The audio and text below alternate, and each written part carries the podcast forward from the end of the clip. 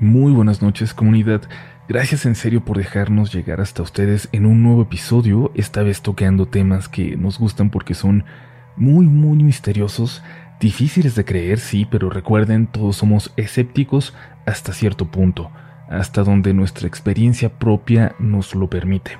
Así que si este tipo de historias no te da miedo, disfrútalo por ahora porque si en algún momento te lo da, es porque seguramente ya viviste algo porque seguramente ya tienes una historia propia y puedes ser el siguiente protagonista de este programa. Apaguen la luz, déjense llevar, acerquen un mate, un café o un tecito, porque es hora de entrar en los siguientes relatos de la noche.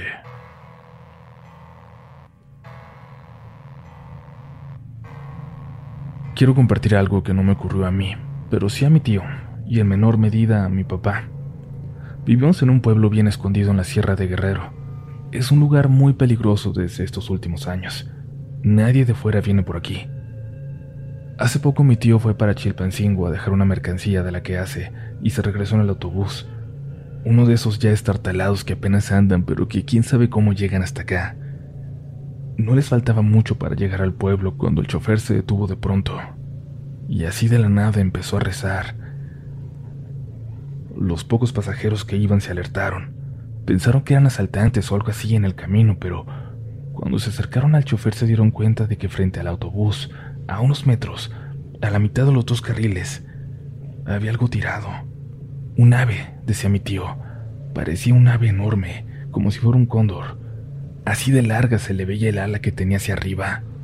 Estaba enorme, y así como había caído les impedía pasar sin tener que pasarle por encima. Aún se estaba moviendo. El chofer se rehusaba a hacerlo.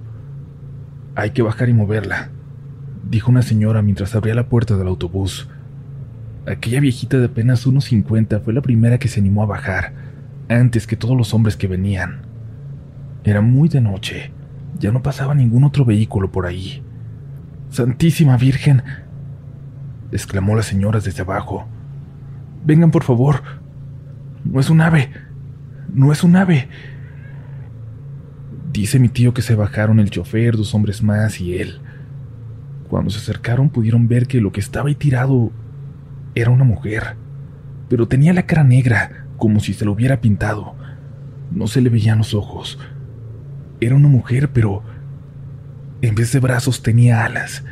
Parecía tener alas. Nadie se atrevió a tocarla. Todos se asustaron y nadie se quiso mover. Nuestra casa está muy cerca de ese lugar, antes de entrar al pueblo, así que mi tío dijo que iría por ayuda, que lo esperaran, que se iría corriendo. Le pasó a unos metros a esa cosa. Dice que sintió que volteaba a verlo, que de reojo él vio cómo movió la cabeza.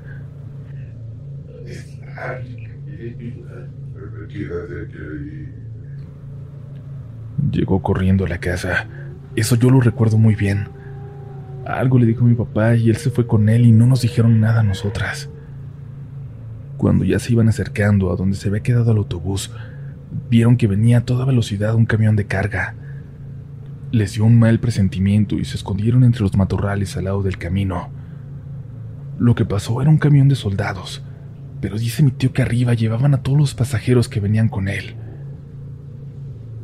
Por entre la hierba caminaron hasta acercarse mi papá quería ver con sus propios ojos lo que le contaron. Había varios vehículos del ejército con las luces altas hacia ambos lados de la carretera. No se alcanzaba a ver nada. Mi papá se subió más al monte para intentar ver de lado. Dice que sí vio algo tirado. Algo que de repente movía unas alas enormes. Le dio mucho miedo y regresó con mi tío. Empezaron a correr hacia la casa por el cerro y de pronto escuchaban a lo lejos voces de niños, como si corrieran en paralelo a ellos también hacia el pueblo. Se quedaron quietos. Escucharon por un momento. Alcanzaron a escuchar que hablaban. Se reían. Se estaban burlando. Dicen que alcanzaron a reconocer una frase. Pinche bruja. Y cuando llegaron a la casa, mi mamá asustada les dijo lo que acababa de pasar. Y es que fueron unos soldados a buscar a mi tío. Nosotras no sabíamos nada aún, pero no confiamos en los soldados, así que les dijimos que no había llegado por ahí. que teníamos días sin ver a mi tío. Por varios días lo anduvieron buscando y él se escondió con nosotros. De aquella cosa en la carretera no se supo nada más, ni quién se la llevó, ni dónde terminó. Tampoco se supo de algún accidente o de alguna persona atropellada. Fue como si no hubiera pasado nada. Pero mi tío y mi papá siguen contando su historia con el miedo en sus ojos. Yo no creo en las brujas, pero no sé cómo refutar su relato, lo que vieron.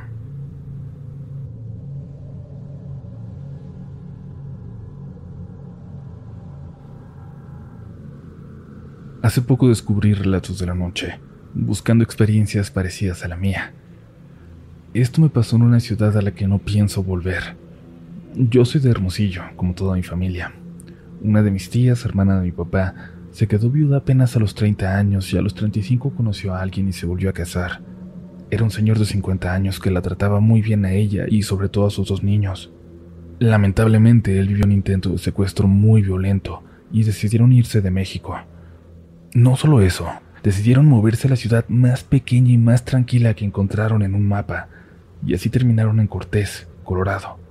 Para ubicar a quien no conozca, al norte de Sonora están los estados de Arizona y Nuevo México, Estados Unidos, y al norte de ellos Utah y Colorado. De hecho, Cortés está muy cerca del famoso punto de las cuatro esquinas, donde esos cuatro estados se juntan. Ahí sucede mi historia. Es una zona tranquila, con muchas reservaciones de nativos americanos en la región. El año pasado, cuando mi tía estaba en los últimos meses de su embarazo, las cosas se complicaron un poco. Tenía que estar en el hospital y como yo estaba en un año de descanso antes de entrar a la universidad, me pidieron que fuera para allá y ayudara en la casa y a cuidar a mis primos por esas semanas. Yo nunca había ido a esa ciudad. De hecho, solo conocía Phoenix y Las Vegas. No voy mucho a Estados Unidos.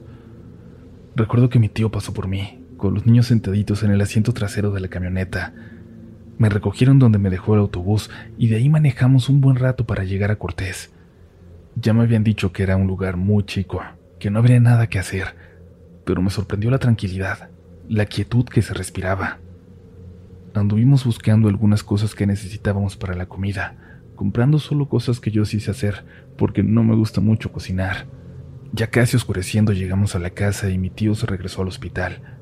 Yo tenía tiempo sin ver a mis primos, así que aprovechamos para que me contaran todo, cómo les iba en la escuela, si ya estaban aprendiendo inglés, si extrañaban a sus amigos en México. Mientras platicábamos abrí las cortinas y las ventanas, hasta que sentí como ese frío tan intenso, de desierto, se empezaba a meter. Ese aire limpio y helado que te duele en la nariz. Miré alrededor. Me sorprendió ver la seguridad de un lugar así, sin cercas en los jardines, sin asegurar las puertas.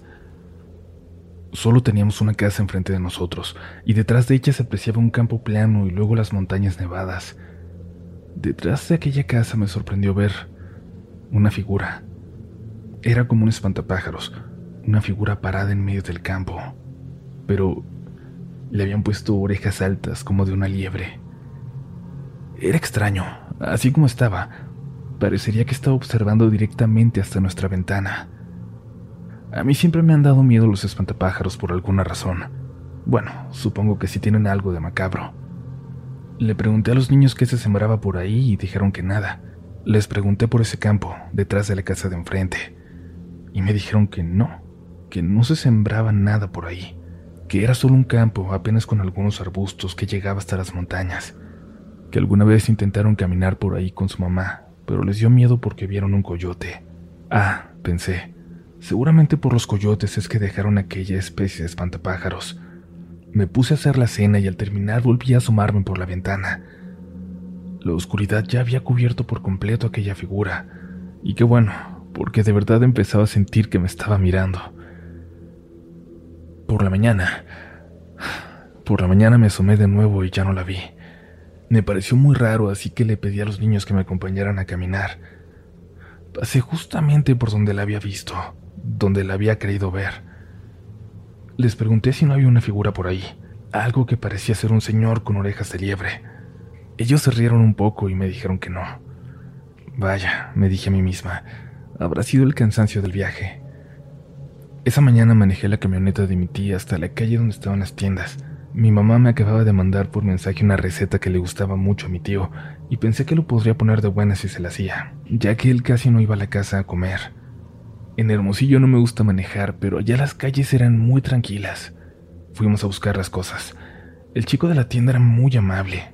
Pensé que era mexicano porque me habló en español, pero no. Nos pusimos a platicar un poco.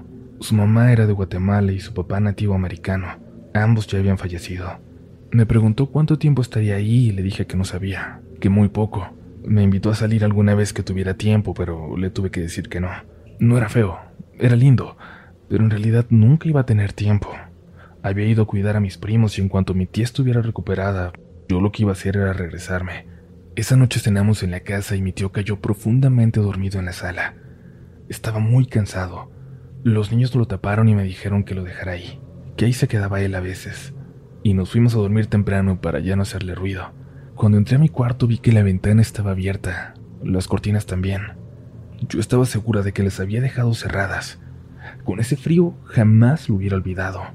Cuando las cerré, alcancé a ver a lo lejos algo que me detuvo. Entre las dos casas vecinas detrás de la nuestra había una figura, la misma figura de la noche anterior. Las mismas orejas, pero llegaba casi al techo de las casas. Era enorme. Pensé que alguien me estaba jugando una broma, moviendo alguna figura macabra de un lado a otro, pero en ese momento, esa cosa dio dos pasos hacia mí. Grité y cerré las cortinas. No me sentía tan desprotegida como la noche anterior, pues ahora estaba mi tío. Así que solo me dormí en el cuarto de mis sobrinos con el pretexto de cuidarlos. Por suerte, las siguientes noches mi tío se quedó con nosotros. En una de ellas durante la cena, de pronto se quedó como pensando. Se acercó a la puerta y la abrió. Le preguntó a los niños si no escuchaban nada raro. Yo lo único que podía escuchar era el sonido del viento. Los niños le respondieron casi al mismo tiempo que no se escuchaban los coyotes. Le dijeron que no se escuchaban desde el día en que yo llegué, que quizás los había espantado. Se rieron, pero algo me hizo sentir que había algo más allá afuera que había alejado a los coyotes de ahí. Esa misma noche le hablaron a mi tío del hospital. Era una emergencia y salió a toda velocidad. Luego los niños me dijeron algo muy extraño. Sientes, prima. Sientes el miedo. No lo tenemos nosotros. Solo llegó. El miedo llegó a la casa. Me preguntaban si su mamá estaba bien, si eso que sentíamos era un mal presentimiento y yo sin saber qué hacer, qué decir, solo sintiendo, les dije que se fueran a dormir. Intenté hacerlo yo también, pero en la sala, pegada a mi teléfono por cualquier noticia.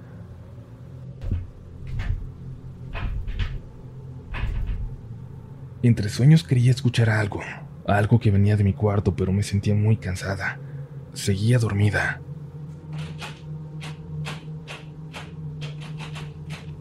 Sonó entonces la puerta.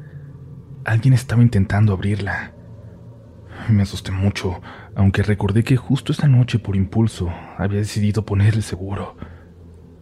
Tío, ¿es usted? Pregunté, aunque era obvio que no lo era. La perilla de la puerta dejó de girar, pero era más que evidente que alguien seguía allá afuera. El perro del vecino comenzó a ladrar de repente. Salió de su casa Creo que siempre lo tenían adentro por el clima, pues en todos esos días no lo había visto, pero en ese momento se soltó y llegó hasta mi puerta. Luego escuché al vecino gritar cosas en inglés que yo no entendía. Los niños se despertaron y salieron asustados. Los abracé. Alguien tocó la puerta, pero normal, y siguió hablando en inglés. Los niños le gritaron que sí y les pregunté qué estaban diciendo. Dice que había algo en la puerta, algo enorme, que era enorme que pongamos el seguro y que no vayamos a salir, me dijeron. Escuchamos mucho movimiento de los vecinos alrededor. El perro ladraba cada vez más a lo lejos, como hacia aquel campo de enfrente. Un disparo se escuchó a la distancia. Después de un rato el escándalo cesó. Llegó alguien a la puerta y nos pidió abrir. Lo hicimos. Era el vecino, un señor de barba roja, alto, muy gordito. A pesar del frío estaba en pijama y tenía una escopeta con él. Nos dijo que por esa noche, para estar seguros, cerráramos la puerta con seguro y no le abriéramos a nadie, pero que ahora lo que andaba ahí rondando iba a pensarlo dos veces para volver. Los niños no supieron explicarme a qué se refería. ¿Era alguien quien andaba ahí? ¿O un animal? Ellos solo dijeron que el señor se había referido a eso como un it, probablemente un animal. Pero los animales no intentan abrir las puertas. A la mañana siguiente llegaron mis tíos. El bebé estaría en el hospital unas semanas más, pero ya todo estaba mejor. Esa noche se escucharon los coyotes. Nunca un sonido me había provocado más tranquilidad. Días después ya estaba lista para volver. Íbamos a preparar nuestra última cena antes de que emprendiera el camino de regreso por la mañana. Fuimos a la tienda de nuevo por cosas para la cena y busqué al chico con el que había platicado, pero ya no estaba. Le pregunté a la muchacha que estaba atendiendo. Hablaba español y era también de nuestra edad. Me dijo que ya tenía días sin ir, pero que no hiciera amistad con él, que era una persona extraña, violenta, que había sido expulsado de su comunidad. Cerró diciéndome que para ella sería mejor si él ya no regresaba por la tienda. A mí me sorprendió mucho, pues él se había visto muy amable, pero agradecí no haber tenido tiempo de salir con él, en caso de que la chica tuviera razón. No valía la pena arriesgarme. Mis primos comentaron lo que había pasado en la escuela. No me han platicado bien qué les dijeron, pero le pidieron a sus papás un perro, un perro grande que les pudiera cuidar. Ahora tienen con ellos a un pastor alemán. Dicen que a veces, cuando no se escuchan los coyotes, el perro se sienta frente a la ventana, mirando hacia aquel campo, donde vi a la silueta mi primer noche ahí, que observa atento hacia la distancia, en silencio.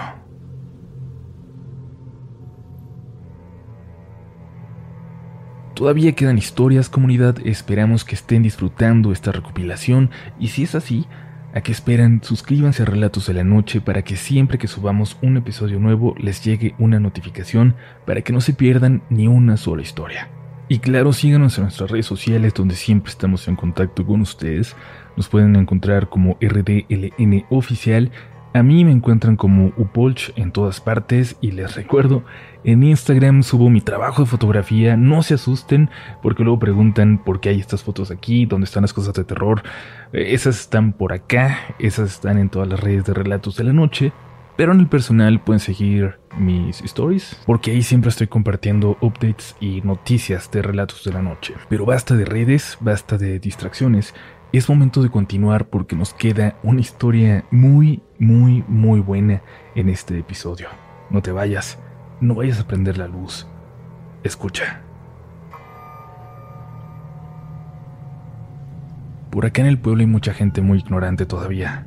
Gente que se cree todos los cuentos, todas las historias de brujas y fantasmas que las viejitas de por aquí inventan para hacérselas interesantes.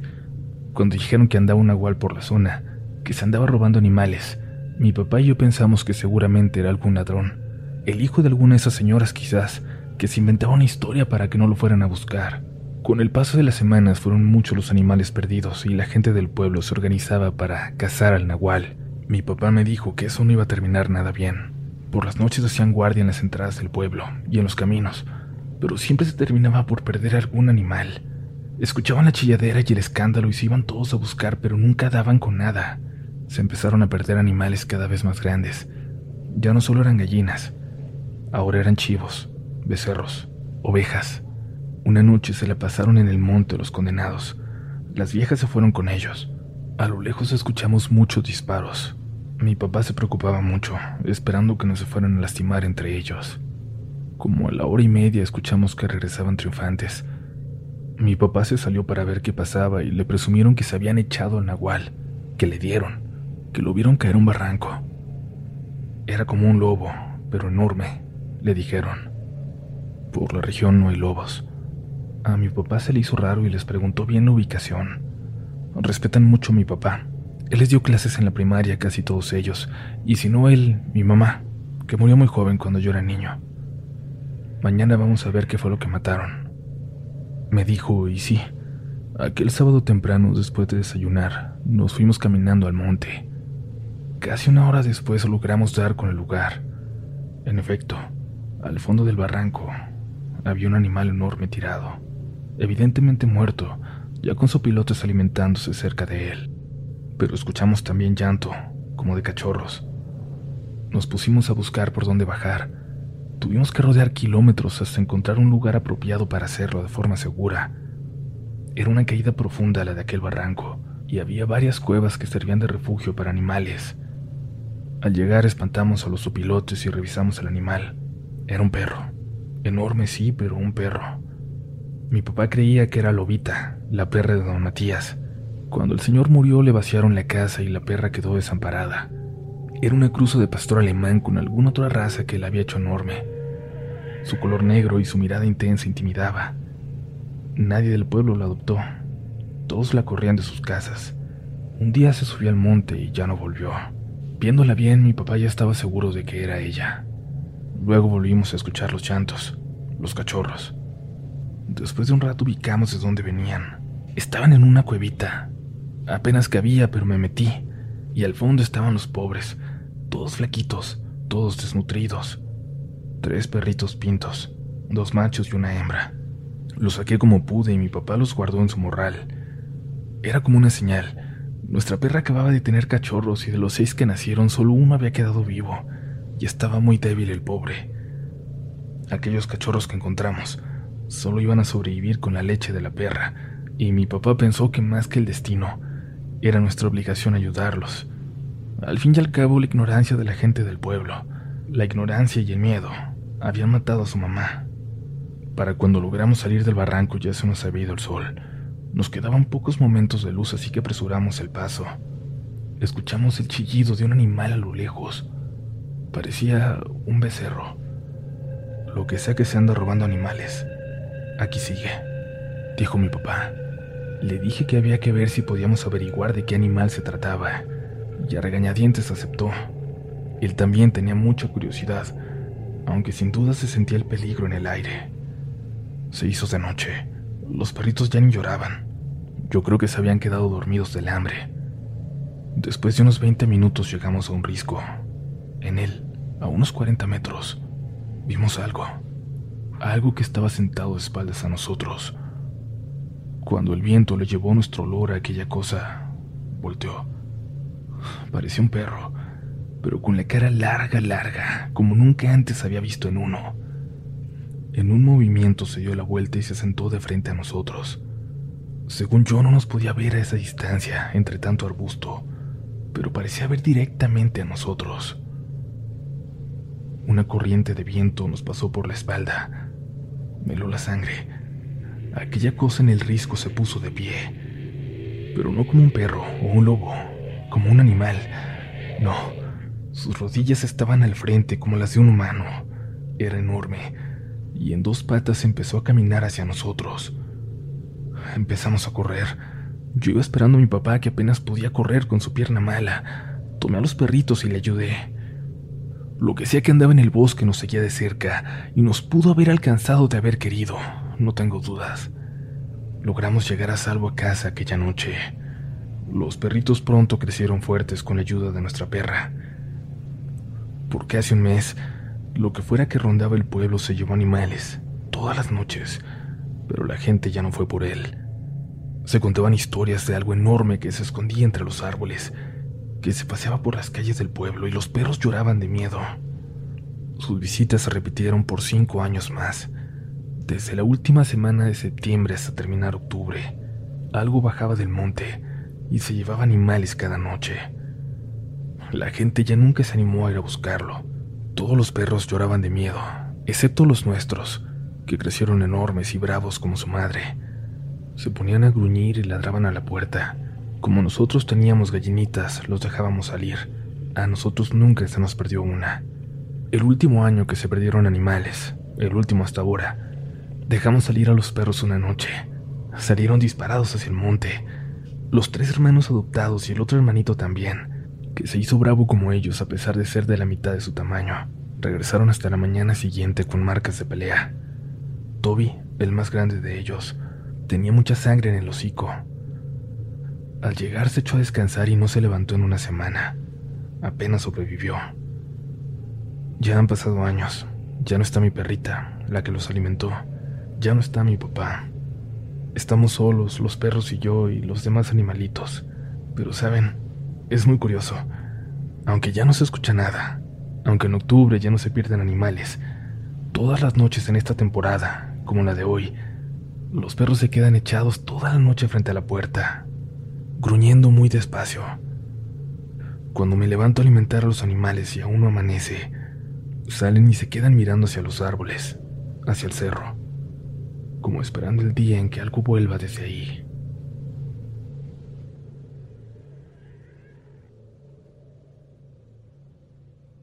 ¿Te preocupas por tu familia? Entonces, ¿por qué darles solo huevos ordinarios cuando pueden disfrutar de lo mejor? Eggland's Best, los únicos huevos con ese delicioso sabor fresco de granja, además de la mejor nutrición, como 6 veces más vitamina D, 10 veces más vitamina E y 25% menos de grasa saturada que los huevos regulares, además de muchos otros nutrientes importantes. Así que, dales los mejores huevos. Eggland's Best, mejor sabor, mejor nutrición, mejores huevos. Lucky Land Casino asking people what's the weirdest place you've gotten lucky? Lucky? In line at the deli, I guess? Aha, in my dentist's office. More than once, actually. Do I have to say? Yes, you do. In the car before my kids' PTA meeting. Really? Yes. Excuse me, what's the weirdest place you've gotten lucky? I never win and tell. Well, there you have it. You can get lucky anywhere playing at LuckyLandSlots.com. Play for free right now. Are you feeling lucky? No purchase necessary. Void where prohibited by law. 18 plus. Terms and conditions apply. See website for details.